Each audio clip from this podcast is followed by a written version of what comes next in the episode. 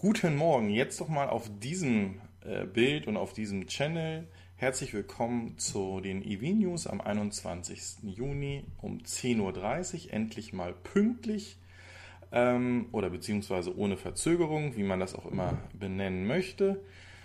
Ähm, ich hoffe, ihr habt alle gerade auch schon live einige Videos gesehen von Frank von ähm, Generation E, der schwungvoll hat etwas über den ID3 und seine Bestellung gezeigt und eben war bei Ani der Chris von Carmaniac. Also da gibt es definitiv noch genug zu schauen.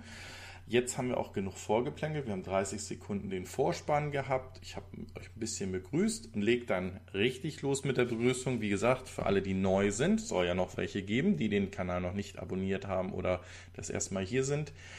Ähm, alles live, die EV-News der vergangenen Woche. Alles live bedeutet, wenn ihr einen Kommentar habt, schreibt den in, in den Live-Chat rein. Wenn der für mich ist, ähm, dann bitte fa1r und euren Text. Dann wird das nämlich hier orange untermalt und ich sehe das oder gehighlightet.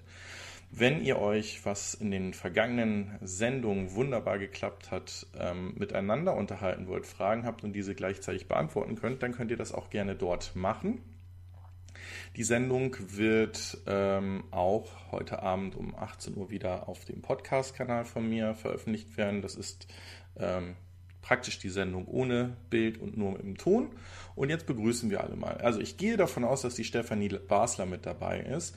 Und dann muss ich ganz, ganz besonders den Harald Fries begrüßen und mich nochmal dafür bedanken, dass er einer meiner ähm, Teilnehmer, Joiner, Mitglieder, wie auch immer man das nennen möchte, ist.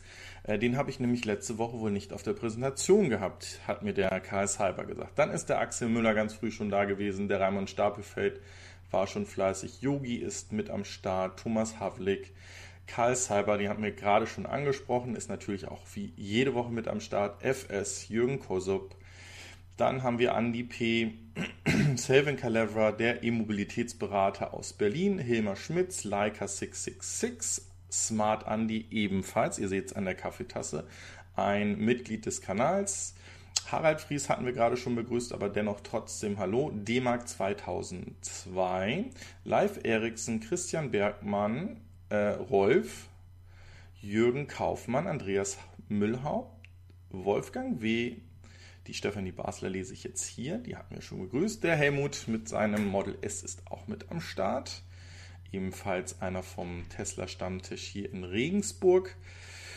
Günter Ratermann, Otto Leierer, Bernd, ähm, Daniel Hagemann, Mainstar, wer mag's, Andreas Basler, die bessere Hälfte zu der Stefanie Basler.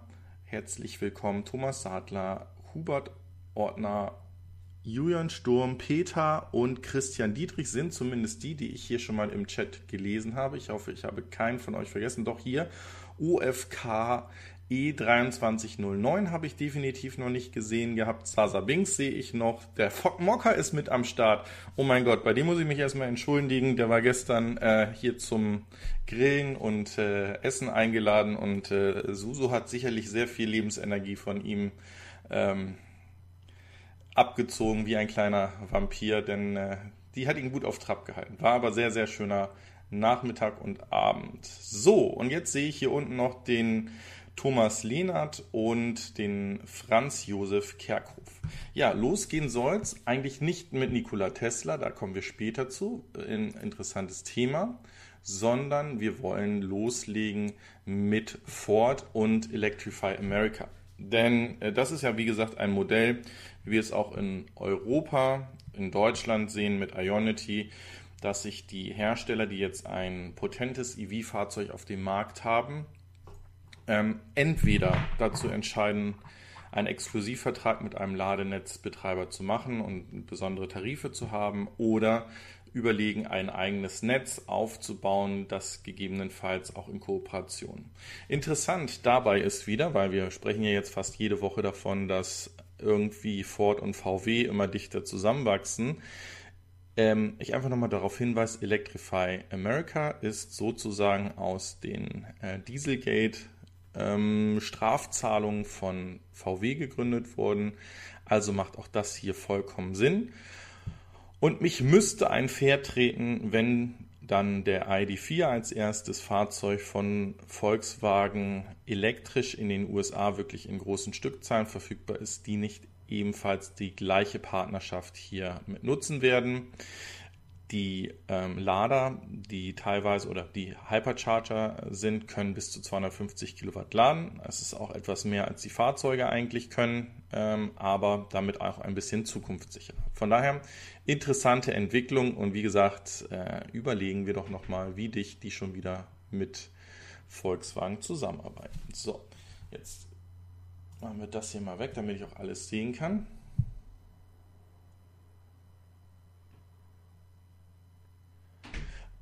Okay, der Harald Fries sagt, dass er in der Grafik letzte Woche war. Das dann, dann, okay, dann passt. Aber eigentlich gehört das mit dazu. So. Ja, wir haben auch davon gesprochen. Und jetzt wird, das muss ich allen sagen, äh, der Ralf äh, Machola ist mh, mm, manchmal jemand, der auch gerne etwas anderes als Tesla. Diese Woche sind doch sehr viele Tesla-News, die aber aus den verschiedensten Bereichen ähm, der ja, Engagements von Tesla kommen. Unter anderem haben wir darüber gesprochen, dass Tesla gerade in UK, also in Großbritannien, unterwegs ist und dort nach einem äh, nach einer neuen Fabrik-Location sucht. Ich sage jetzt nicht Gigafactory, weil man noch nicht genau weiß, was da passieren soll. Aber Tesla ist diese Woche in Großbritannien als Energieversorger anerkannt worden.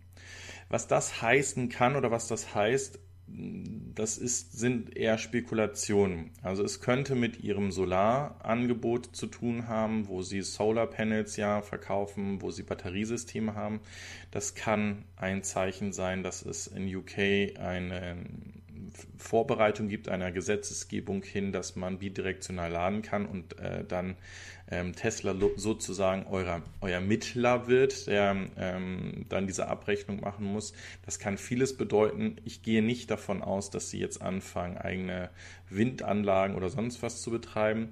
Was gegebenenfalls auch sein könnte, ist, dass das Thema mit ähm, ihrem Solarpanels da kommen wir später nochmal zu, in Richtung Industriedächer geht, dass man das erweitern würde und, und darüber ähm, ja, sehr günstig Strom produzieren könnte und dann auch als ähm, Energieversorger auftritt. Kann ich das Mikrofon ein wenig lauter drehen? Das kann ich machen. Lasst mich das mal eben ganz kurz probieren. Ähm, wir gehen hier auf so 2,4. Das müsste eigentlich wunderbar dann passen. Und kommen zur nächsten. So, auch hier ist wieder ein äh, Tesla-Fanboy oder jemand, der sich ähm, an den Source Code von Tesla gemacht hat, äh, vorgeprescht und hat gesagt, er liegt hier Software, die zeigt, dass das Model 3 zeitnah mit einer ähm, 100 Kilowattstunden Batteriepack auf den Markt kommt und somit locker 400 Meilen, also 600, über 600 Kilometer weit kommen soll. Es ist übrigens wieder der Zeus M3, also da hatten wir schon einige ähm, Leaks oder Software mm, Zeilen, die aufgedeckt wurden, gesehen. Das Ganze wurde aber von Elon diese Woche ähm, ja, zurückgerudert, hat gesagt, nein, das ist kein Plan, das soll nicht kommen, aber es ist etwas in der Mache, das da kommen könnte in Richtung Model 3, also dass das noch nicht das Ende von den Plänen ist. Was aber definitiv ist, ist, dass ähm, Tesla, ähnlich wie sie es in Deutschland für die Giga Berlin oder für das Werk, ich meine, ist es bei Michigan gemacht haben, dass sie da stark auf ähm, Incentive-Pakete, also Förderprogramme ähm, geschaut haben, um zu entscheiden, wo das nächste ähm, große Werk hinkommen soll. Entschuldigt mal. Und so ist es, dass zum Beispiel wir ja schon länger von Giga Austin sprechen, ähm, die in Texas gebaut werden soll, oder es hat sogar den ähm, Projektnamen Terra Factory oder die, die einfach von deren Ausmaße so riesig sein soll. Und ähm, dieses Incentive-Paket ist geschlossen worden. Da hat man sich geeinigt. Es steht noch nicht ganz so viel drüber bekannt. Was aber auch gleich in der Woche passiert ist, ist, dass Tesla hier für 5 Millionen US-Dollar äh, Land gekauft hat, auf dem dann dementsprechend die ähm, Giga Austin oder die Terra Factory gebaut werden soll. Was hier ganz interessant ist, vielleicht haben wir hier einen kleinen Wettbewerb zwischen der Giga Berlin und der Giga Austin. Ähm, in der Giga Austin soll das Cybertruck dann gebaut werden. Ein weiteres Thema, was dort unten auch forciert werden soll und was ein bisschen den Androhungen von Elon äh, betrifft, sprechen wir gleich nochmal zu. Ähm, denn da soll auch ein Kompetenzteam aufgebaut werden und äh, ja, Testfahrer rekrutiert werden in Texas und oder in der Giga ähm, Austin. Also das heißt, da geht es weiter und schauen wir mal, vielleicht kommt ja der Cybertruck vor dem Model Y in Europa. So, weiter geht es, dass Tesla hier etwas äh, macht, was ähm, ein weiterer Herausforderer von Ihnen auch gerade angestrebt hat. Und zwar fangen diese Start-up-Unternehmen oder hier auch Tesla an, sich Designstudien oder Design Drawings von externen oder Third Parties geben zu lassen. Also hier geht es ja darum, dass in Shanghai, in der Giga Shanghai, soll ja auch nochmal ein Kleinst-Elektrofahrzeug gebaut werden. Manche nennen es Model, 3, äh, Model 2, manche nennen es Model 1. Äh, Namen hat es eigentlich noch nicht, aber ähm, es würde von der äh, Nomenklatur ja dann Sinn machen, einfach noch ja, die Zahlen runterzuziehen.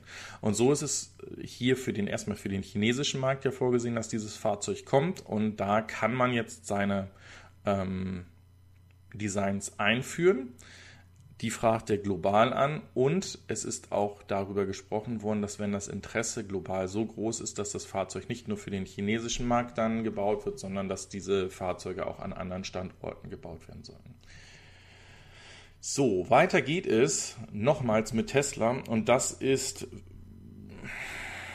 wenn wir die Punkte zusammenziehen, die in den letzten Wochen passiert sind, eigentlich schade, dass das passiert ist. Also wir erinnern uns alle daran, da hatte ich euch darauf hingewiesen, dass Elon eine E-Mail an die Mitarbeiter geschrieben hat. Das war nachdem äh, es nach dem Shutdown wieder losging, wo er darum gebeten hat, wirklich extrem große ähm, Acht darauf zu geben, wie die Fahrzeuge verbaut sind und wie die Fahrzeuge, in was für einem Qualitätsstandard sie an den Kunden ausgeliefert werden.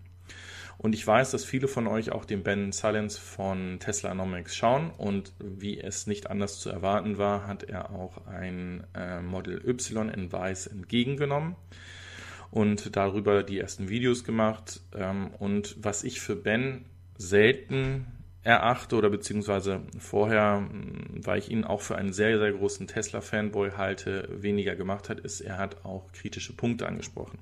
Er hat ein Video dazu gemacht, da kommen auch ein Großteil dieser Fotos hierher, wo er einfach mal nach ein paar Tagen, ich glaube anderthalb Wochen hatte er das Fahrzeug da, auf die Mängel bei dem Fahrzeug eingegangen sind. Also da ist die Rückbank, die quer äh, oder schief eingesetzt ist. Das sind die normalen Spaltmaße, die ähm, ein bisschen fragwürdig sind. Ich denke, alles Dinge, mit denen man leben könnte oder kann.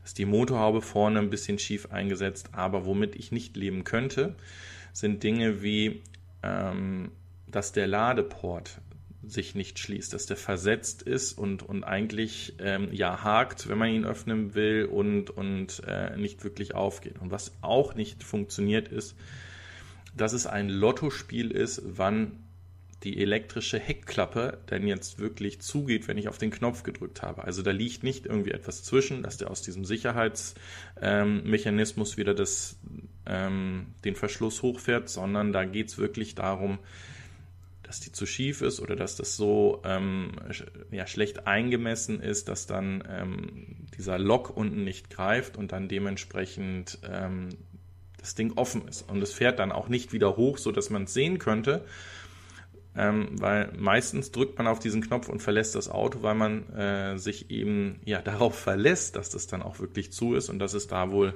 häufiger nicht der Fall. Und ein Punkt, den ich auch für sehr schwierig erachte, ist gerade wenn man einen hellen Innenraum hat, dass da schwarze Fingerdatscheln, also mit Öl oder ähm, mit, mit Dreck, den du eben nicht weggewischt ähm, bekommst, an den Sonnenblenden und so weiter sind. So, jetzt muss ich mir ganz schnell die Tür zumachen, die ist nämlich durch den Wind gerade aufgegangen. Ich bin in einer Sekunde wieder da und nehme in der Zwischenzeit auch einen Schluck Kaffee. Bis gleich mal eben.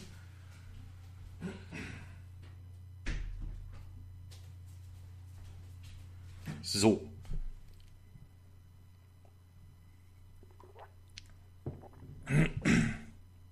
Kommen wir zu dem nächsten Punkt, was auch wichtig ist wo ja viele schon von ausgegangen sind, dass das eigentlich ein Thema ist, worum wir uns nicht mehr kümmern müssen. Ähm, aber Tesla ist beim letzten äh, Announcement, wo sie sich Rohstoffverträge gesichert haben, ähm, der Vorreiter gewesen und dann sind viele Firmen hinterher äh, gekommen oder wo es dann veröffentlicht wurde. Und hier ist es auch wieder, dass Tesla einen neuen äh, Kobalt-Deal ausgemacht hat, bevor ihr aktuell laufender Vertrag ausläuft. Das heißt einfach auch, ähm, dass hier langfristig gedacht werden muss, dass langfristig diese Mining-Firmen äh, für uns noch interessant sein werden und dass hier auch ganz wichtig ähm, Minen nur zur Auswahl kommen, die ganz klar nachweisen können, wo das Rohstoff herkommt, wo die Rohstoffe und wie die Rohstoffe abgebaut wurden und dass man da nicht wieder ähm, irgendwie in die negative Presse gezogen werden kann, dass das mit Kinderarbeit ähm, gesourcetes Kobalt ist.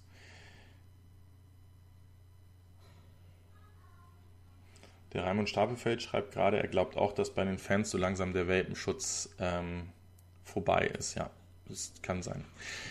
Ja, kommen wir zu der ersten News, die nicht äh, klar auf ähm, Tesla bezogen ist. Und hier seht ihr aber auch ganz stark, ähm, wir haben die ähm, Mary Barra schon häufiger in den News gehabt, die ebenfalls dafür da ist, dass bei General Motors der Shift hin zu Elektromobilität äh, Fahrt aufnimmt. Und sie versucht oder beziehungsweise ist an einem Startpunkt, äh, was natürlich Elon nie machen musste oder beziehungsweise bei seinen Fans, bei seinen äh, Aktionären, die in, in Tesla investiert haben, nie machen musste, sie zu überzeugen, einen Schwenk von Verbrennungsmotoren und ähm, hochmargigen Fahrzeugen hin zu Elektromobilität zu machen, wo ich natürlich ein großes Anfangsinvest habe, große Forschungsaufwände ähm, habe und vielleicht nicht sofort das perfekte Fahrzeug entwickeln kann oder das mit, mit Tesla und ihrem Fortschritt mithalten kann.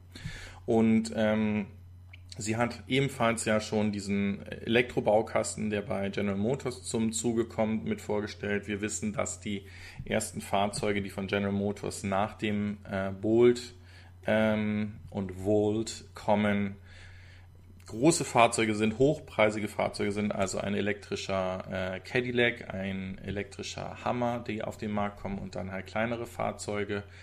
Ähm, und sie spricht jetzt davon, dass sie die Elektromobilität sogar als Transition sieht, um mehr Fahrzeuge wieder an den Küsten der USA zu verkaufen. Ganz konkret meint sie damit äh, Kalifornien, denn dort sind die Hemmnisse, herkömmliche Verbrenner zu verkaufen, bei den ähm, ja, Anwohnern dort eher eine abhaltende ähm, Haltung. Also da denkt man gar nicht mehr wirklich ernsthaft über Verbrennungsmotoren nach. So, kommen wir zu so einem Thema, das ich einfach mit rausgenommen habe, weil ich es für wichtig erachte, dass wir so etwas auch bekommen und das wirklich Elektrofahrzeuge sind. Weil hier führt Großbritannien ein grünes License Plate, also ein, ein Nummernschild mit einer grünen Indikation, dass es ein Elektrofahrzeug ist. Und diese Nummernschilder sollen in mehr und mehr Ländern ja auch dafür genutzt werden, um schnell und einfach zu identifizieren, dass das ein elektrisches Fahrzeug ist, was zum Beispiel laden darf, was auf Busspuren fahren darf oder eben Incentives nutzen darf, die ähm, so ein Fahrzeug eben mit sich bringt. Und wir haben ja in Deutschland nach der Änderung der ähm, ja, Ladeverordnung oder beziehungsweise der Einführung, dass viele, ähm, na, wie heißt das Ding? Unser Bußgeldkatalog, dass da ja auch das Thema mit äh, Falschparken an Ladesäulen jetzt ähm, mit Strafen belegt ist und vor allen Dingen, dass dort über das E-Kennzeichen in großen Teilen identifiziert werden soll, ob das Fahrzeug dort steht. Ich weiß, dass mein i3 in dem ersten Versuch, das Fahrzeug auszuhändigen, kein E hatte und das auch keine Pflicht war, das Fahrzeug zu machen. Ähm, ich habe es dann nachträglich nochmal beantragen lassen, dass das Autohaus das wechselt. Ich weiß aber, dass da viele Fahrzeuge auch draußen fahren, die eben das E nicht haben. Und was ich viel schlimmer finde, ist, dass eben auch Plug-in-Hybride dieses E-Kennzeichen bekommen und somit dann, wenn sie irgendwie dreieinhalb Kilowatt laden oder bis zu neun Kilowatt laden, weil größer die Akkus, die sie in den Fahrzeugen ja nicht haben, dann trotzdem vier Stunden auf so einem Platz stehen können und das Ding ähm, ja, zuparken. Also da, darum finde ich den Ansatz, dass es eine klare Identifikation geben muss, ob es jetzt ein Nummernschild oder eine blaue Plakette oder was auch immer ist. Ähm, das muss halt einfach wirklich für die Polizei und für die Ordnungsämter einfach zu erkennen sein und von daher macht das total Sinn. So, ja, jetzt kommen wir nochmal dazu. Ähm, Stellenausschreibungen gibt es für äh, Austin bereits auch. Da werden Testfahrer für den Autopiloten gesucht. So, wir, jetzt könnte man sagen, ja, ist alles in Ordnung, äh, ist ja nicht schlimm, ähm, passiert, wenn ein Unternehmen wächst. Das äh, hat allerdings einen sauren Beigeschmack, weil wir erinnern uns daran, als sich Herr Musk mit den äh, Gesundheitsämtern in ähm, Kalifornien, insbesondere in dem ähm, County, wo die Freeman Factory gewesen ist, auseinandergesetzt hat und gesagt hat, dass sie, wenn es keine Lockerungen gibt oder, oder, oder, sie darüber denken, ähm, ihre, ihren Footprint in Kalifornien zu reduzieren. Ich denke, das ist jetzt politisch am korrektesten ausgedrückt worden. So, und jetzt zeigt es sich, dass man hier ebenfalls äh, Ingenieure und nichts anderes ist, dass wenn ihr einen Testpiloten sucht, der auch wirklich aktiv Rückmeldung geben muss, ob die Software funktioniert, ob es Verbesserungen gibt und so weiter und so fort, ähm, dort unterwegs ist und diese nutzen kann. Was wir ja auch wissen, oder beziehungsweise was ich in den ähm, News schon mal mitgeschrieben habe, ist, dass es in den USA einen Report gibt oder beziehungsweise ihr müsst dort die gefahrenen, die autonom gefahrenen Kilometer müssen mitgeteilt werden. Da gibt es dann in verschiedenen Bundesstaaten oder ähm, Counties unterschiedliche Regelungen, die das überhaupt genehmigen, autonome Kilometer zurückzufahren oder eben auch nicht. So, und in Austin ist es eins dieser ähm, Bundesstaaten, wo ein relativ laxes Gesetz hin fürs autonome Fahren ist. Also das heißt, dass man dort auch ja, Prototypen wesentlich besser testen kann und äh, diesen, diesen ähm, dort anlernen kann. Ich hoffe, ich habe ähm, die, das Ding nicht gelöscht, worüber ich noch sprechen wollte. Lasst mich mal im schnell einmal durch die Dinger hier durchgehen, denn da müssen wir auch drüber sprechen. Eine Sekunde bitte. Nein, nein, nein. Nein. Da ist es und dann nehmen wir das hier gleich mit nach vorne. Ähm, so. Zack.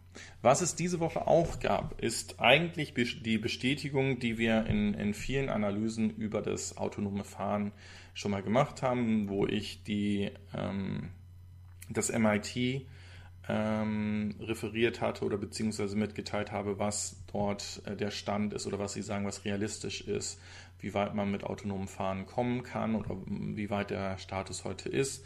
Und ähm, diese Woche hat der Leiter des KI und autonomen Fahrprogramms von Tesla ein Video veröffentlicht und geht auf diese Themen ein und spricht sozusagen erst einmal von zwei unterschiedlichen Methoden, das, ähm, wie ich das autonome Fahren angehen kann.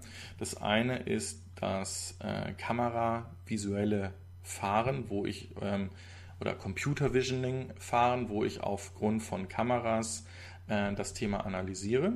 Das ist das, was Tesla einsetzt. Und dann gibt es das HD-Mapping. Das ist das zweite, was ich euch gesagt habe. Also wo kleinst detailliert einerseits die Straßen digitalisiert werden und dann mit zusätzlichen Features wie LiDAR, wie Kamera oder ein Computer Vision und so weiter, also mehrere Systeme zusammengefahren werden und diese dann für die Entscheidung da sind. So, und dieser Leiter des autonomen Fahrprogramms oder der ähm, KI hat hier auch beschrieben, dass es für Tesla oder der gewählte Weg von Tesla der härtere Weg ist, einfach weil sie hier rein auf die Computer Vision ähm, Technologie angewiesen sind.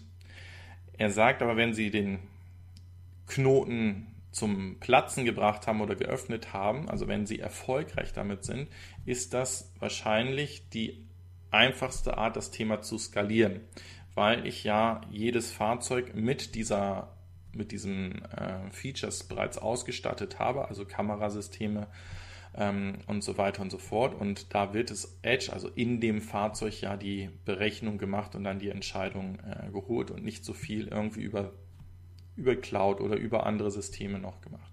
Von daher, das hänge ich euch dieses Video mit rein. Es ist Englisch, schaut es euch an. Ich möchte es aus Copyright-Gründen jetzt nicht zeigen und darauf eingehen. Äh, da gibt es andere React-Kanäle für, die das sich anscheinend leisten können. Äh, bei mir wird äh, ein Video gewitelistet, sobald ich nur ein, ein Werbevideo irgendwo anspiele. Ähm, und das wollen wir ja hier nicht riskieren.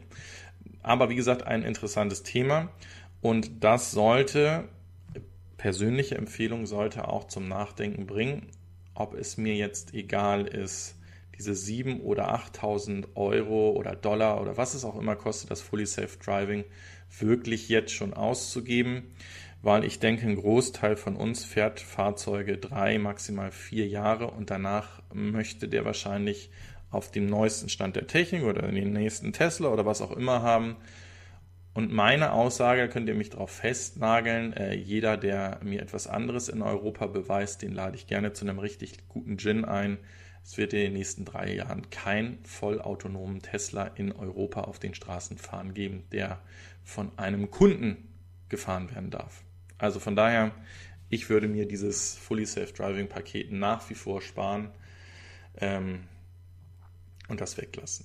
So, das ist auch eine News, die ich für äh, sehr erstrebenswert achte. Äh, wir wissen, dass die Liebe zwischen Tesla und Panasonic äh, in den vergangenen Monaten so ein bisschen ähm, auf eine harte Probe gestellt wurde. Panasonic auch sich mit anderen Partnern gerade in Japan aus ihrem Heimatland ins Bett gelegt hat und mit denen Agreements gemacht hat. Aber hier sind sie zu einem neuen Vertrag und neuen Deal gekommen, wo es um die Batterieversorgung in der Gigafactory 1 in Nevada geht, die ja auch noch nicht komplett ausgebaut ist. Ihr seht, hier ist da ein aktuelles Bild, da ist noch erstens noch Platz, zweitens noch viel Raum auch für die angesprochenen äh, Solarpanels für die Industriedächer, äh, die für uns interessant werden. Wir reden hier von 1,6 Milliarden Euro oder 1,6 Billionen US-Dollar, die in die ähm, Zellenproduktion ähm, investiert werden sollen. Und das hat dann eine Kapazität von 35 Gigawattstunden, die da dann dementsprechend hochgezogen werden. Das heißt, wir kommen im Endeffekt bei 150 Gigawattstunden an.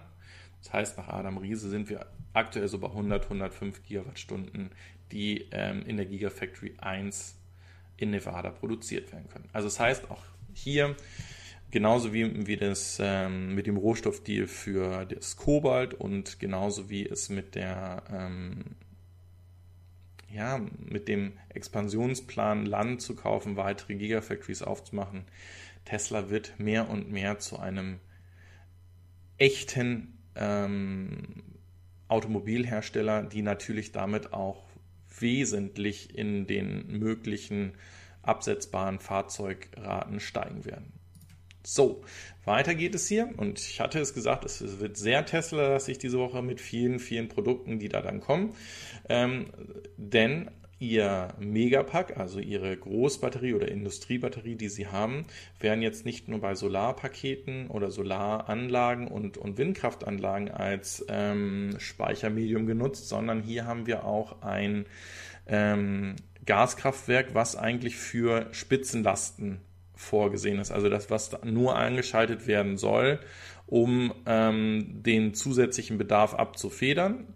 Und äh, wenn dann dieses ja, Ding erstmal angelaufen ist, dann läuft es einen Moment und das wird nicht sofort wieder abgeschaltet. Das heißt, dass man hier auch Puffering betreiben kann.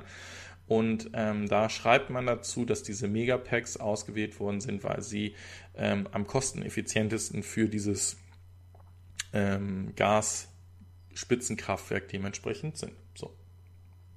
Schauen wir einmal hier rein. Nichts Oranges für mich, das heißt, ihr unterhaltet euch wunderbar zusammen. Ähm, da mache ich doch jetzt einfach mal den Aufruf, lasst gerne noch einen Daumen da, lasst gerne noch die Subscription-Button ähm, und die Glocke leuchten und glühen. Und ähm, wer mich hier unterstützen möchte, wie es schon die acht Personen hier tun, der darf auch gerne ein Supporter von dem Kanal werden. Darf, muss nicht. Ähm, zu den Supportern gelten nach wie vor die Stefanie Basler, der Karl Cyber, Raimund Stapelfeld, Thomas Havlik, der Soul Electric Fan, Harald Fries, Alan Smart Andy und der Kurt Hafner. Und ich hoffe, ich habe vorher geguckt äh, vor der Sendung, dass es acht waren und dass ich die acht Namen auch hier drin habe. Sollte in der Zwischenzeit jemand dazugekommen sein, dann tut es mir leid und du bist definitiv nächste Woche auf prominenter Stelle ähm, hier ange, angesprochen. Jetzt gehen wir so ein bisschen von Tesla weg. Ich hoffe, das bleibt auch so. Sollte eigentlich so sein. Ich habe das extra ein bisschen geschoben und wir gucken uns an, was andere Hersteller machen. Ähm, der Polestar 1 ist, wie gesagt, das erste Fahrzeug aus der Polestar-Serie, die auf den Markt gekommen sind. Ein wunderschönes Fahrzeug, ein tolles ähm, Designkonzept. Hier ist es allerdings so, wir reden hier von einem Plug-in-Hybriden und der hat diese Woche sein EPA-Rating bekommen. Jetzt, Aldi macht jetzt auch schon Werbung in unserer Sendung. Wahnsinn. Ähm, und das ist eher runtergesetzt worden auf nämlich 52 Meilen reine ähm, elektrische Reichweite wie gesagt, wenn ich ein Technologie-Showcase aufziehen möchte oder beziehungsweise vielleicht den einen oder anderen, der noch hadert oder der auch ein Midlife-Crisis-Fahrzeug haben möchte, für den ist sicherlich der Poster 1 immer noch ein interessantes Fahrzeug, weil es einfach ein Eye-Catcher ist. Und wenn ich über diese Möglichkeiten, fast 83, 84 Kilometer rein elektrisch zu fahren, ähm, dann beim nächsten Fahrzeug in ein vollelektrisches Fahrzeug denke, denke ich, sind wir auf dem richtigen Weg. Ich weiß, es sind viele ähm, da draußen und ich gehöre auch zu denen, die sagen würden, dann nehmt doch lieber sofort ein vollelektrisches Fahrzeug. Aber ich kann nach wie vor auch gut verstehen, dass das für viele ein interessanter Brückencase ist und ähm, damit einfach der Anreiz der Elektromobilität geschafft wird. Wer diese Brückentechnologie nicht mehr einsetzen will und bei seinem Fahrzeug ja auch auf Rimac-Technik setzt, ähm, genauso wie es Ferrari macht, ist hier Lotus. Es ist nicht das britische Lotus, oder natürlich ist es das britische Lotus, ähm, was aber von chinesischen Investoren gekauft wurde und die sich diese Woche dazu geäußert haben, die sagen, ähm, der, der CEO von denen, dass die Technologie die Elektromobilitätstechnologie eigentlich die perfekte Technologie ist, um Supersportwagen zu machen. Ich meine, müssen unsere Teslas oder müssen unsere Elektrofahrzeuge, die wir haben, solch eine mega Beschleunigung haben? Muss ein i3 190 PS haben, um, um ähm, wirklich allen an der Ampel irgendwie wegzufahren, was nicht irgendwie getuned oder äh, noch ein potenteres Elektrofahrzeug ist? Ähm, da, das ist natürlich einfach ein Case, der kommt halt bei einem Elektromotor, der sofort die volle Drehzahl beziehungsweise die, die Newtonmeter erreichen kann, ohne dass stark geschaltet, runtergeschaltet werden muss, ein, ein ähm, Turbo oder Kompressor erst einmal ähm, hochfahren muss. Da, da vergehen, auch wenn es nur Millisekunden sind, einfach Zeit und bei Elektrofahrzeugen ist die einfach sofort da. Dann kommt der Faktor dazu, dass ich die Fahrzeuge, wie gesagt, sehr breit und sehr flach bauen kann und ähm, sie dementsprechend auch eine gewisse Bodenhaftung haben. Und dann ist es, was bei einem Verbrenner ja nicht ganz so unwichtig ist, also da spielt man ja auch mit dem Gewicht der Fahrzeuge, umso leichter sie werden, umso besser ist es, ist ja in der Elektromobilität oder in der Technologie nicht wirklich ganz so wichtig. Also wer sich mal einen e-tron anguckt, der äh, zweieinhalb Tonnen hat, wie der dementsprechend äh, beschleunigen kann, dann sieht man auch, dass man das gegebenenfalls vernachlässigen kann, das Gewicht. Das heißt also ruhig auch die schweren Akkus verbaut und hier einfach auf Dinge, was ja auch bei dem, bei dem Lotus Iviera, ähm, also IV, IJA, hm? ja, geiler Name, also wenn man das mal richtig gelesen hat, ähm, Einzug nennt, ist, dass sie sich hier absolut auf das Thema ähm, CW-Wert konzentrieren und dass bei gewissen ähm, Geschwindigkeiten das Fahrzeug anfängt, äh, es in dem gewünschten Rahmen an den Boden zu pressen oder beziehungsweise Last von den Achsen zu verteilen und so weiter und so fort. Also deshalb schwärmen sie so davon, diese Technologie der Elektromobilität äh, als eigentlich die ultimative, um ähm, ja, Sportcars oder Hypercars dementsprechend zu bauen. Und wer von euch das äh, nötige Kleingeld hat, dann herzlich willkommen. Ihr könntet mit dem Kleingeld aber auch solche Programme, wie es hier jetzt in New Jersey passiert, im, im ähm, was dort die öffentlichen Versorger planen. Und zwar möchten die mehr und mehr auf die Dächer von Fabrikhallen gehen und dort äh, PV-Anlagen aufbauen oder Solarprojekte nennen sie es. Und hier ist es eine Community oder es ist ein Community-Programm, mit dem man 26 Prozent der, der ersten ähm, Kapazität auf den Dächern dementsprechend ähm, bauen möchte. Ich hatte euch ja vorhin schon angesprochen, dass Tesla hier diesen ähm, Versorgerstatus oder Stromversorgerstatus in UK bekommen hat. Und ich bin mir sicher, dass dieses Thema mehr und mehr notwendig wird. Wir haben auch häufig in, in äh, Deutschland darüber gesprochen, dass wir hier eine Lösung brauchen. Also dass eben nicht die großen Versorger das hier hemmen können und sagen können, nee, wir wollen diesen PV-Strom nicht, wir wollen den äh, PV-Deckel dementsprechend haben. Ähm, ich bin kein, wie gesagt, kein Riesenfan von Subventionen, ähm, um etwas anzuschieben, ja, aber wenn nachweislich die Technologie, wie es auch zum Beispiel bei der Photovoltaik-Energie der Fall ist und ich selbst wenn ich es auf dem freien Markt verkaufe oder ein, ein neues Unternehmen gründe, wo ich solche äh, Kapazitäten bündel und dann weiterverkaufe an den Endkunden oder auch an den Industriekunden, dann ähm, muss ich einfach sagen, kappe ich diese Subvention und dann muss so eine Technologie auch beweisen, dass sie eigenständig überleben kann und nachhaltig ist.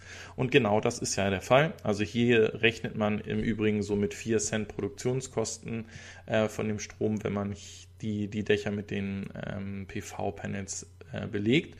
Und ähm, wir kommen nachher auch nochmal in die Ecke rein, denn auch Tesla geht hier mit seiner Solar City Akquisition endlich einen Schritt weiter. Eher nicht den Schritt, den ich gedacht hätte, aber wir werden es gleich sehen. Was diese Woche auch passiert ist, ist das, was wahrscheinlich schon der ein oder andere, der in Zwickau war, also der Stefan von äh, Next Move, hat ja da schon äh, etwas angedeutet. Das Fahrzeug war ja auch schon abgeklebt mit dieser besonderen Folie, dass man es nicht wirklich filmen konnte. Ähm, in vielen Videos, die auf der IAA entstanden sind, wir wissen, dass der ID4 auch noch dieses Jahr kommen soll, angeblich ja vor dem Model Y in Europa auch verkauft werden soll. Das erste Fahrzeug der ID-Serie in den USA ist, was auf den Markt kommt.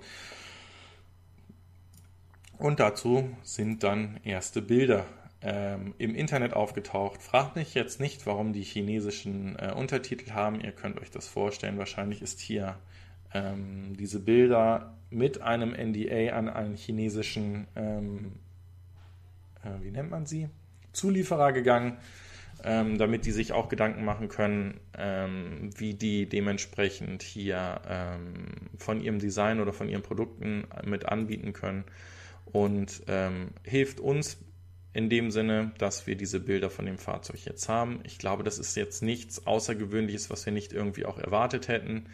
Ähm, und das zeigt, dass das Fahrzeug schon recht weit ist und wahrscheinlich wirklich noch dieses Jahr mit auf den Markt kommt. Ich spreche das Thema Software an dieser Stelle nicht mit an, das kommt gleich auch nochmal. Ähm, und mache erstmal weiter mit General Motors, denn wir hatten ja darüber gesprochen, dass sie auch einen Move hier in China machen werden. Erst einmal sich hier auf, auf Fahrzeuge für den chinesischen Markt konzentrieren werden mit Joint Venture Partnern. Und dabei ist jetzt der Buick Velite ähm, auf, ja, vorgestellt worden. Ähm, was man hier so ein bisschen erahnt oder, oder ähm, sich überlegt, könnte sein, dass das der Bolt EV Nachfolger wird, auch für die USA, wenn das Fahrzeug entsprechend äh, erfolgreich verkauft werden kann.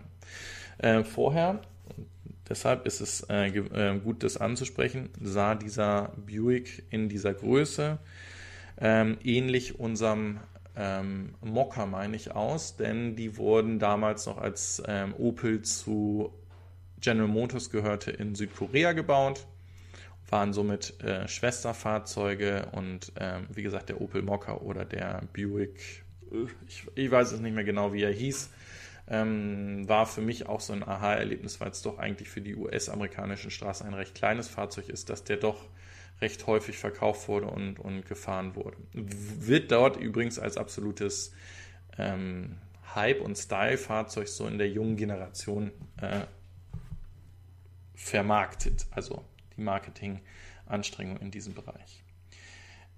Kommen wir zu Lucid Motors, denn da warten wir ja eigentlich darauf, äh, dass der Ofe im April ähm, nach New York geflogen ist und zu dieser Vorstellung ähm, von Lucid geht und das Produktionsfahrzeug sich anschaut. Wir wissen, wir sind jetzt im Juni und ähm, kennen auch die Geschichte, dass aufgrund des Coronavirus oder der Pandemie diese Vorstellung in New York verschoben wurde. Jetzt gibt es allerdings einen Termin und zwar am 9. September wird sowohl das Fahrzeug mit seinem Preis und allen Specks ähm, vorgestellt werden. Man geht davon aus, dass das Thema auf der internationalen Autoshow ähm, eben nicht mehr vorgestellt wird. Die wäre dann erst im kommenden Jahr dass hier das Thema in einem äh, Live-Feed, also Webcast, auch wieder vorgestellt werden soll, gegebenenfalls mit ein paar eingeladenen Gästen. So, jetzt gucken wir nochmal, dass ich noch einen Schluck Kaffee kriege.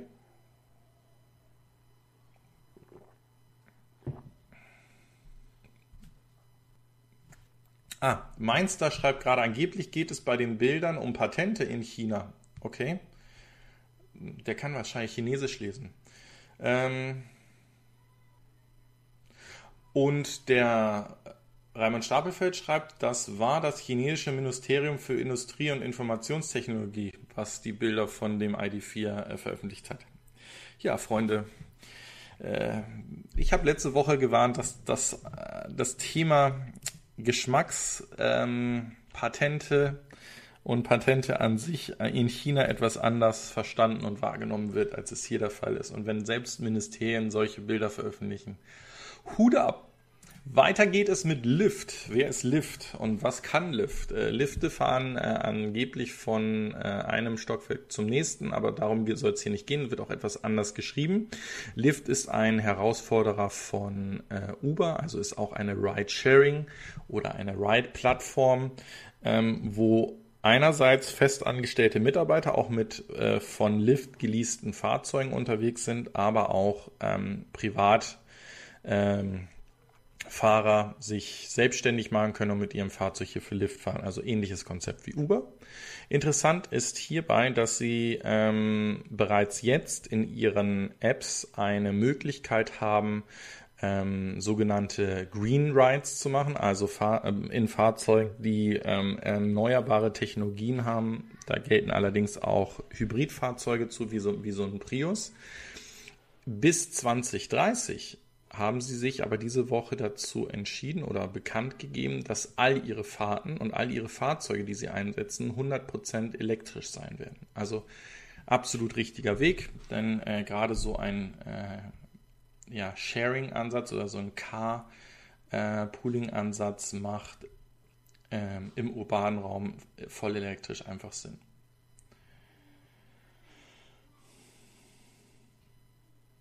So, weiter geht es mit Nikola Motors. Also zum einen geht es hier ja weiter mit dem ähm, Gerichtsverfahren oder den, den Anklagen zwischen ähm, Nikola Motors und Tesla.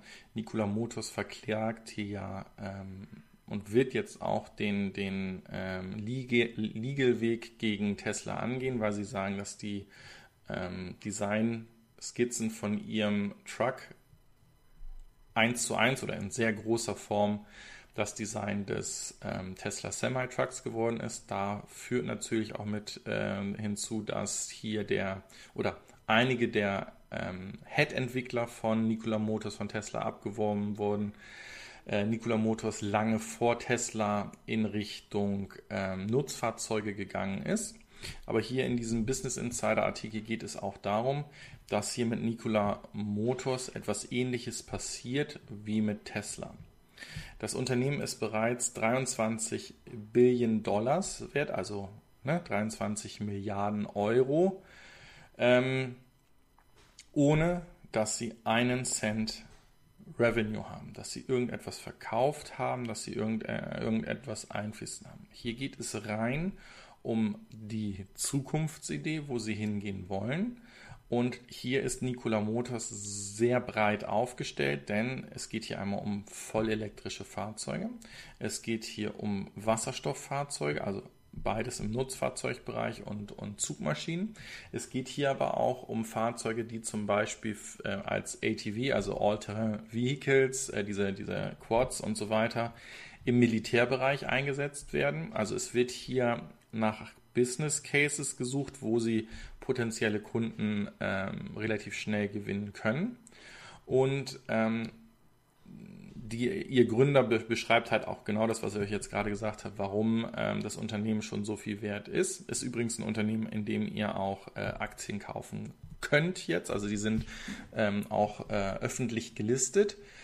Und interessant ist ebenfalls hier, dass sie ein Programm aufgerufen haben, wo, wenn ihr eine Idee für ein äh, Nutzfahrzeug habt, dieses Design einsenden könnt und damit so etwas wie einen Jahresgehalt bekommen, weil nämlich 60.000 US-Dollar für ein angenommenes Design oder, oder Drawing von ähm, einem, einem ähm, Nutzfahrzeug, also einem Truck hier, wenn es angenommen wird, dann von Nikola Motors ähm, entlohnt wird. Das ist doch gar nicht so schlecht. Ja, das, wie gesagt, das Thema hier auch mit dem Lawsuit ähm, wird uns wahrscheinlich noch einige Zeit ähm, verfolgen und ich werde das ein oder andere dazu dann sicherlich auch nochmal bringen. So, weiter geht es hier mit Ford und zwar wird Ford ein Hands-Free-Mode auch bei seinem Mustern Mach-E einführen. Interessant ist, wie sie das Thema angehen. Und zwar wird hier auch ein Fokus nicht nur auf das, was außerhalb eures Autos passiert, passieren, sondern sie werden auch eine sogenannte Aufmerksamkeitskontrolle im Fahrzeug machen.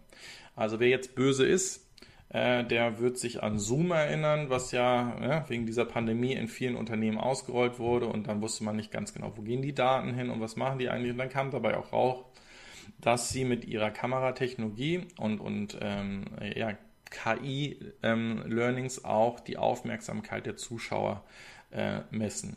Etwas ähnliches macht hier das Fahrzeug dementsprechend auch.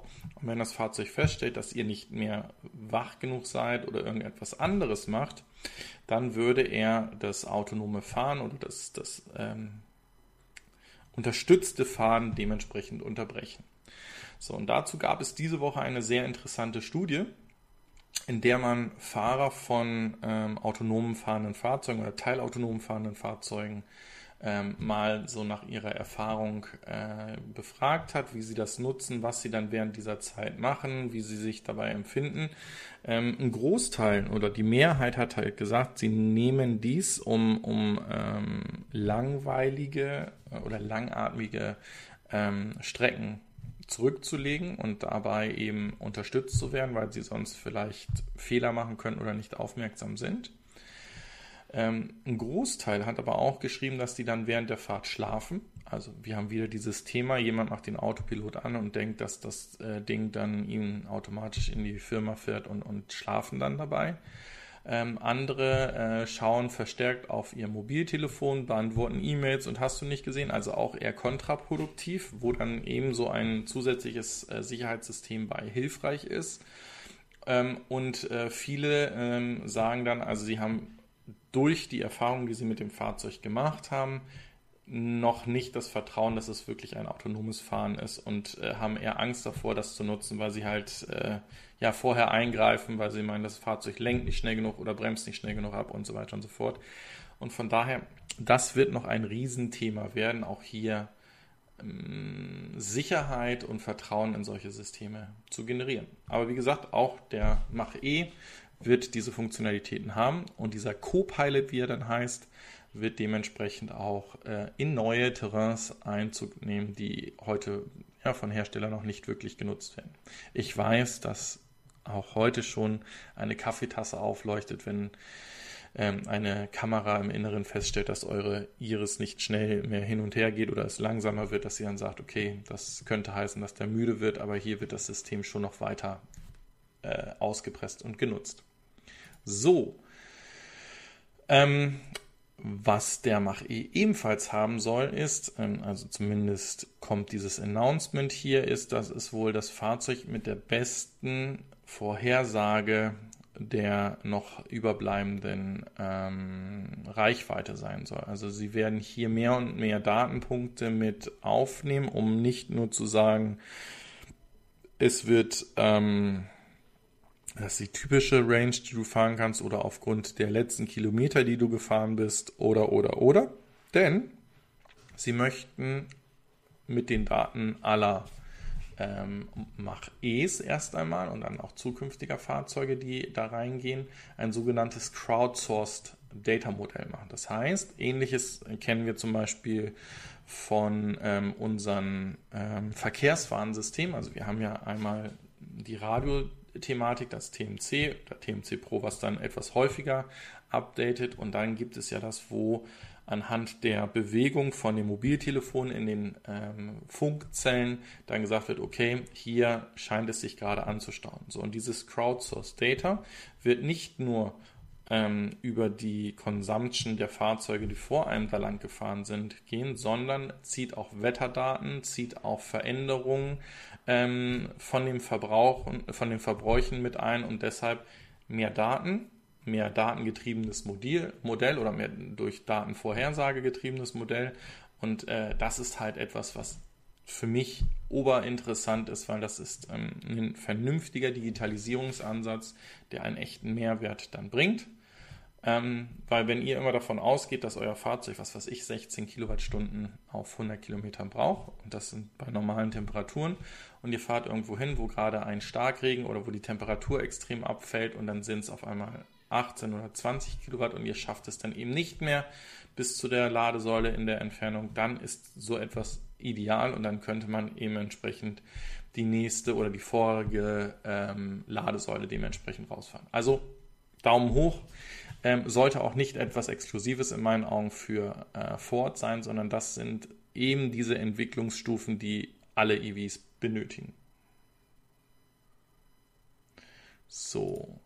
Weiter geht es, wie gesagt, mit dem Thema, was ich hier angesprochen hatte, dass es etwas Neues von Tesla oder ihrer Solar City gibt. Und zwar ist es hier, dass sie ein neues Solarpanel vorgestellt haben, mit dem sie nicht nur die Preise ähm, der Konkurrenz unterbieten, sondern dieses ist auch nochmal 10% effizienter als die ähm, PV-Module, die sie vorher hatten. Das heißt, hier sieht man auch weiterhin die Entwicklung auf dem ähm, Solarmarkt.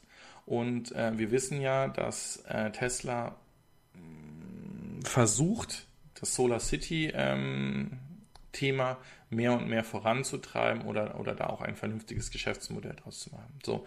Und wir sind alle davon immer ausgegangen, dass es diese Teils, also diese Dachpfannen sein werden, die ähm, hier den Mehrwert bringen werden. Sie sind es anscheinend jetzt nicht, sondern es geht halt hier wirklich um die Solarpanels, die, mit denen sie weitermachen, weil ähm, wir hatten darüber gesprochen, dass in habe ich auch eine Berichtigung hier im Chat gekriegt, dass in einigen Bundesstaaten in den USA die Reservierer, die seit zwei Jahren äh, dieses Thema reserviert haben, ihr Geld zurückgekriegt haben, aber es eben nicht wirklich etwas passiert. Also die warten halt und warten halt und kriegen halt keinen PV-Strom aufs Dach. So, hier kommt das Thema nochmal dann dazu. Was bedeutet das? Also, das bedeutet, dass wenn man ähm, das zum Beispiel auch im, im ähm, Indust also im Industriedurchschnitt sich anschaut, die Reduktion von Preis und Effizienz und Steigerung von Effizienz ungefähr 30 Prozent ausmachen. Und das sind definitiv Entwicklungsraten, die sind ähm, außergewöhnlich. Also das ist definitiv etwas, wo man ein Auge drauf halten sollte. Ich kann euch nicht sagen, ob diese Module auch in Deutschland ähm, erreicht oder verfügbar sind. Aber das würde auch für mich bedeuten, dass hier andere Hersteller von PV-Modulen entweder kurz davor oder bereits ähnliche Module auf den Markt gebracht haben oder bringen werden. Das heißt, hier könnte eine Steigerung der Leistung auf kleinerer Fläche dann möglich sein.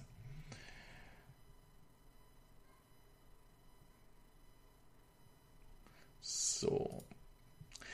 Ja, äh, auch dieses Thema wurde lange Zeit dementiert von Tesla, dass es Sinn macht, in die Applikationen eines Teslas Solarmodule einzubauen. Ähm, wir wissen von dem Sion von Sonomotos, dass sie darauf setzen und damit 35 Kilometer am Tag ähm, generieren wollen. Allerdings nutzen sie wesentlich mehr Fläche. Wir wissen, dass der Lightyear One eine Solarintegration hat und damit ja wirklich äh, unendlich weit fahren soll. Ähm, Lightyear One ist, wie gesagt, ein Unternehmen, was äh, von der Universität Edinburgh ähm, äh, Eindhoven, nicht Edinburgh, Eindhoven in, in ähm, den Niederlanden gegründet wurde, äh, die auch bei diesem ähm, Solar-Team mitgefahren sind, also dieses Rennen, wo ein Fahrzeug gebaut wird, was anhand des generierten Stroms so weit wie möglich fahren kann. Und ähm, das Fahrzeug wurde vorgestellt und die fangen jetzt an, für Fahrzeuge anderer Hersteller Integrationen wie zum Beispiel ein Solardach zu machen. Und darunter ist jetzt gerade das Model 3. Dazu gibt es auch ein Video, was ich natürlich dementsprechend mit verlinken werde, direkt hier von Lightyear One, wo sie auch über diese Integration ähm, sprechen. Und es ist noch nicht marktfertig oder äh, noch keine Produktionsversion davon da, aber es wird hier in den nächsten ähm, Monaten, vielleicht auch Jahren weitergehen. Was aber definitiv interessant ist, ist, dass sie ein Claim, also eine Aussage hierzu haben, dass mit der Fläche, die wir hier jetzt oben rot eingemarkert sehen, und einer Solarintegration 15 Meilen am Tag geschafft werden sollen. Und das ist das Interessante, weil das ist, lasst es, was sind das effektiv? ein, anderthalb Quadratmeter Fläche, die ich hier umsetzen kann und das ist definitiv weniger als zum Beispiel äh, in dem Sion äh, von Sonomotos eingesetzt wird. Also, wie gesagt, schaut euch definitiv das Video an. Ich hänge es gleich nach der Sendung unten mit in die, in die äh, Beschreibungsbox mit rein und dann gucken wir weiter.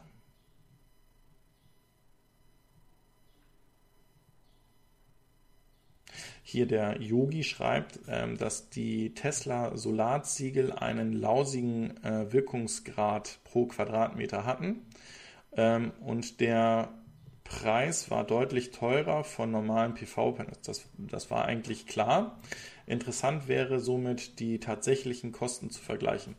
Ähm, ja, den Case, den Sie ja da immer auch gemacht hatten und den Sie als Beispiel für diese PV ähm, Dachziegel gemacht haben, war ja wirklich, entweder musst du dein Dach gerade neu decken, dass es günstiger ist, oder dass du, ähm, wenn du ein neues Haus baust, dass du die dann dementsprechend mit drauf baust und dann ein Business Case draus wird. Aber ich denke, ich bin auch vollkommen dabei. Wir brauchen wahrscheinlich noch einige Zeit, bis, bis wirklich diese Biegbahn oder ähm, es gibt ja sogar Folien, die, die du schon bestellen kannst, wo dann dementsprechend das einfach auf den Boden oder auf eine Fläche legen kannst und du Strom generierst, dass die wirklich ähnliche Effizienzraten bekommen ähm, wie so ein hochmodernes äh, Photovoltaikmodul. So. Ja, ich habe es euch versprochen, wir reden noch mal über Volkswagen und über Software. Ähm, Jetzt kann man natürlich wieder sehr viel Blaming machen und darüber negativ äh, irgendwelche Dinge heranziehen und sagen, ja, Tesla ist so viel weiter und warum kriegen es diese Hersteller nicht hin? Ähm, ich ich würde einfach jetzt mal hier in die Zukunft schauen und sagen, zumindest Volkswagen hat verstanden, dass sie ein eigenes Betriebssystem bauen müssen und dass sie ein, äh, dass sie hier verstärkt oder beziehungsweise es nicht mehr um vielleicht Motorentechnologie und Skaleneffekte gehen, ähm, sondern wirklich Software das Hauptthema ist. Ähm, in der letzten Clean Electric Folge äh, hatten sie es auch nochmal gesagt, dass ähm, VW vielleicht auch ein bisschen zu blauäugig an das Thema gegangen ist, weil sie gesagt haben, okay, wir stellen einfach 10.000 Softwareentwickler ein und dann wird das schon. Das Thema ist allerdings, dass Softwareentwickler nicht an Bäumen wachsen und auch andere Firmen äh, um diese ähm, Talente werben und dass man das wirklich nur, wenn man es ernsthaft betreibt und ernsthaft angeht, hier auch wirklich ähm, von, ja, Erfolg hat. Ähm, wir wissen ja auch, beziehungsweise die Softwareprobleme, die bei dem ID3 ja aktuell mit ausgeschrieben werden, es sind ja nicht wirklich Softwareprobleme, die das Fahrzeug irgendwie unsicher machen, sondern wo neue Themen wie das, äh, dieses Augmented Heads-Up Display ähm, ein Problem machen, ähm, aber ja, Systeme, die für das normale Fahren, die Vorhersage der Kilometer, wo ich rausfahren muss und so weiter und so fort, die ja durchaus funktionieren. Und wenn wir jetzt die Kirche mal im Dorf lassen und sagen, okay, das Fahrzeug, also was, was mich stört, ist, dass das Over-the-Air noch nicht funktioniert. Also das, das hätte man auch in der Zeit, wo der e-tron da war, da kann ich es ähm, noch vertreten. Als er auf den Markt gekommen ist, dass man festgestellt, hm, da sind wir noch nicht ganz safe, da müssen wir noch ein bisschen nacharbeiten und da muss das Fahrzeug nochmal in eine Werkstatt, bis es das kann. Das kann es heute. Ähm, wenn man dieses Software-Update nochmal in der Werkstatt bekommen hat, dass man diese Updates auch jetzt over the air bei Audi bekommt. Warum kann das dann also nicht hier auch schon in der Software von VW der Fall sein? Und bevor die Fahrzeuge dann im September an die ersten Kunden ausgeliefert werden, dementsprechend auch mit aufgespielt werden. Aber dafür gibt es ja dann das First Mover Programm dass diese dann diese Software-Updates dann im kommenden Jahr kostenlos bekommen. Also ähm, auch das ist natürlich wieder sehr schön marketingtechnisch aufbereitet worden. Ähm, ist ja eigentlich ein Grundfeature, was man bei dem Fahrzeug mit erworben hat, dass das nachgereicht wird. Aber ganz ehrlich, ähm, darum habe ich das auch gesagt. Ich gehe davon aus, dass sowieso Software für uns, alle, die in der Elektromobilität schon angekommen sind, eigentlich mit der Hauptausschlagspunkt ist, wie gut ein Fahrzeug ist. So, und damit ist, zeigt Tesla uns gerade allen, wie gut, aber auch wie gefährlich das ist. Also wenn Features weggenommen werden, wenn ähm, Features, die mir verkauft wurden, wie eine Reichweite, wie eine Ladegeschwindigkeit, ähm, runter reduziert werden, dann steht und fällt das ganze Produkt mit der Software. Da fragt keiner mehr nach, äh, wie die normalen Verbräuche,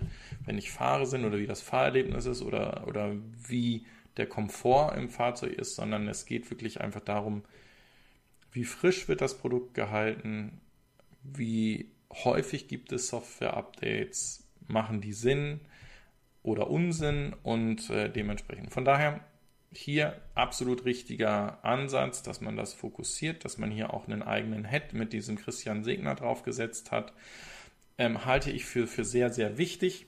Ähm, und da wir, werden sicherlich auch nicht nur die EVs, also die ID3-Serie von profitieren können, weil wenn ich einmal den, ähm, wie soll ich sagen, das Background einer vernünftigen Software entwickelt habe, kann ich das dann dementsprechend ja auch häufig ähm, adaptieren und nutzen und auch in anderen Fahrzeugen dann ein eigenes Fahrerlebnis oder ein, ein VW ähm, Fahrerlebnis damit generieren. Von daher absolut richtiger Weg. Ich gucke da in die Zukunft, aber ich hätte auch Bedenken oder es hätte für mich einen faden Beigeschmack, wenn ich jetzt jemand von den ersten ID3s wäre, der diese First Edition kriegt. Ähm, der auch in Elektromobilität glaubt, der dann erstmal so als ja, Testobjekt irgendwie gilt. Was natürlich auch genau das Verständnis von allen Tesla-Fahrern ist. Aber wer erst zu Tesla gekommen ist, seitdem ähm, das Model 3 da ist, der ist schon relativ verwöhnt und der wird das natürlich nicht verstehen. So, so viel dazu. Gucken wir einfach mal positiv in die Richtung. Ja, und dann zu guter Letzt, bevor äh, es nochmal eine weitere Meldung gibt, aber die guckt ihr euch dann später an, auch im Juni wird es kein Battery Day geben. Ähm, es könnte sein, oder beziehungsweise es wird hier auch gesagt, dass es nach dem 4. Juli, nach dem ähm, höchsten Feiertag in den USA, ähm, vielleicht einen Battery Day geben kann, werden soll, wird. Und äh, das Thema ist vor allen Dingen, dass es auch nicht nur auf den Battery Day sich konzentriert wird, sondern auch zum Thema Powertrain es News geben soll. Und da kann es dann natürlich viel geben. Da kann es zu den Plaid Versionen mehr geben. Da kann es zu den ähm, Einsatz von drei Motoren in anderen Fahrzeugen äh, gehen. Wir erinnern uns eingangs, dass er ja ähm, zu bedenken gegeben hat, dass das beim Model 3 noch nicht alles war, dass da vielleicht auch noch was kommt. Vielleicht wird es da auch eine Drei-Motoren-Einsatz ähm, geben oder man kommt sogar dazu, dass man Radnabenmotoren überall einsetzt. Man weiß es nicht, aber es wird halt auch über den eigentlichen Inhalt von Batterien hinweggehen, sondern auch zur Powertrain gehen. Bis dahin nur Mutmaßung, wie es denn damit weitergeht. So, ähm, was haben wir hier noch? Mainster schreibt, ich glaube, dass VW mit ihrem Softwareumfang viel zu übertrieben haben. Das mussten sie aber meiner Meinung nach. Also du brauchtest einen Aha-Effekt, um die Leute für den ID3 zu gewinnen. Und ich finde, also wenn es dann eines Tages funktionieren wird, dieses autonome ähm, Heads-Up-Display oder das AR-Heads-Up-Display unglaublich genial. Und dann schreibt er noch, na, fair heute nicht viele Leute hier. Ja, das äh, kann daran liegen, dass man mich nicht mehr sehen mag, dass das Wetter zu schön ist oder dass ihr nicht alle den Like-Button gedrückt habt oder äh, mich weiterempfohlen habt. Nein, ich weiß es nicht, woran es liegt. Ähm, ich habe aktuell hier 106 Zuschauer angezeigt. Ähm, ich halte für mich die Sendung als erfolgreich, wenn wir diese 100 kontinuierlich oder beziehungsweise gleichzeitig Zuschauer hier schaffen für ähm, nachhaltig und für gut. Ähm, ich sehe aber, dass ich in den letzten zwei Monaten eigentlich auf der Stelle von den, von den Subscriber-Zahlen äh, trete. Schreibt mir gerne rein, was ihr noch sehen wollt äh, oder was, was ihr anders haben wollt. Vielleicht kann ich das ja mit umsetzen und dann werden wir erfolgreicher und es kommen mehr dazu. Ansonsten gucken wir mal, wie lange das äh, noch äh, diese, diese Zuschauer gibt. So, und bevor ich jetzt mich verabschiede, ein kleiner Hinweis. Schaut euch mal ähm, den Kontraste-Report hier äh, zum Thema, wie Elektroautos ausgebremst werden an. Hier gibt es auch, und da hat der Raimund Stapelfeld vorhin, als ich reingekommen bin, ähm, na, wie heißt es? Einen Link zugeschrieben oder beziehungsweise einen Kommentar zu dieser sogenannten WOW GmbH geschrieben, dass ähm, da zwei Unternehmensführer mit drin sind. Einer, der eher auf der Wasserstoffseite ist, einer, der eher auf der Nicht-Wasserstoffseite ist, um, um, das, um das richtig zu betrachten. Dieses Thema wird auch hiermit betrachtet. Ähm, die Sendung ist vom 4.6., also noch relativ äh, aktuell. Ähm, ich verlinke das ganze Ding auch mal mit in ähm, die Beschreibung unten mit rein und gucke jetzt nochmal schnell hier rein, ob noch was in meine Richtung ging. Der Axel Müller schreibt, VW stellt ja die Fahrzeugsteuerung komplett um. Bisher unzählige Steuergeräte, der zig Zulieferer, nun drei Hauptrechner, auf denen alles zusammenläuft, daher dann auch updatefähiger. Ja, bin, wie gesagt, ich, ich glaube auch nicht, also ähm, wir, wir werden die auch brauchen, also auch wenn alle von uns gerne Tesla fahren würden oder wollen oder eben auch nicht, weil die Qualität nicht stimmt, es wird mehr als nur einen Hersteller benötigen und auch geben. Ähm, da mache ich mir um ganz andere Hersteller Sorgen, dass die äh, diesen Weg nicht gehen. Und ähm, nochmal, schaut euch das Video oder die Videos vom Schwungvoll an, der jetzt sein Fahrzeug konfiguriert hat. Überlegt euch, ob so ein ID3 nicht für euch interessant werden würde mit dieser neuen Förderung, die da kommt ähm, oder ein anderes Elektrofahrzeug. Dazu habe ich in dem Community-Folder hier ja auch nochmal so aktuelle Leasing-Angebote geschrieben, also wo ihr dafür bezahlt werdet, 18 Monate ein äh, Smart IQ oder ein IQ Smart zu fahren. Mm, da hatten einige geschrieben, dass das wohl nur für Gewerbetreibende äh, gegolten hat, dieses Modell. Also ich hatte nochmal geguckt und da exklusiv exklusiv mir das auch für Privatleute anzeigen lassen. Da war der Preis dann minimal höher bei 49 Euro oder 69 Euro, je nach Kilometern, die man da mitgenommen hat. Was mein Ansatz eigentlich war, ist, dass die Fahrzeuge teilweise so günstig sind von den Leasingraten, die ihr monatlich zahlt, dass mit den 6000 Euro, die von der BaFin kommen, BaFa, nicht BaFin, BaFin ist was anderes, dass man eigentlich sich das Auto ja sich selbst finanzieren kann. Also ähm, dass die Unterstützung, dieser Bonus eigentlich die Leasingkosten und ähm, ähm, Überführungskosten komplett selbst trägt. So, an dieser Stelle sage ich vielen, vielen Dank fürs Einschalten. Gerne lasst Kommentar da, wenn ihr einen Verbesserungsvorschlag habt. Schaut bei den anderen Kanälen vorbei. Genau das wollte ich noch sagen. Vielen, vielen Dank fürs Einschalten. Bleibt gesund, habt noch einen schönen Restsonntag und Ciao, ciao, sagt euer André von Fair.